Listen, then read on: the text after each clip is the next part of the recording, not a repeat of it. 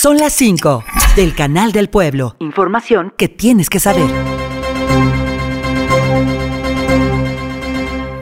Cerca de las 9 de la noche de ayer miércoles, un hombre fue localizado tendido en la calle de Guerrero, esquina con Covarrubias. Al llegar al sitio, personal paramédico procedió a realizar los primeros auxilios para intentar reanimar a la persona. Sin embargo, nada se pudo hacer y confirmaron su fallecimiento obras de construcción de otro tramo de la nueva carretera federal Pachuca-Huejutla fueron suspendidas por orden del juez federal del tercer distrito. Así, suman ya dos suspensiones temporales de las labores de construcción en dos tramos diferentes de la carretera emitidas por la justicia federal en un mes y la segunda etapa de las reuniones de evaluación y seguimiento de compromisos realizados por el Gabinete de Seguridad del Estado. Los servidores públicos evaluaron los informes presentados respecto a las condiciones actuales de los policías de Actopan, Chilcuautla y El Arenal. Ahí se detectaron deficiencias en las corporaciones tanto operativas como administrativamente y la Cámara de Senadores aprobó por unanimidad la ley Silla, que establece la obligación para las empresas de proveer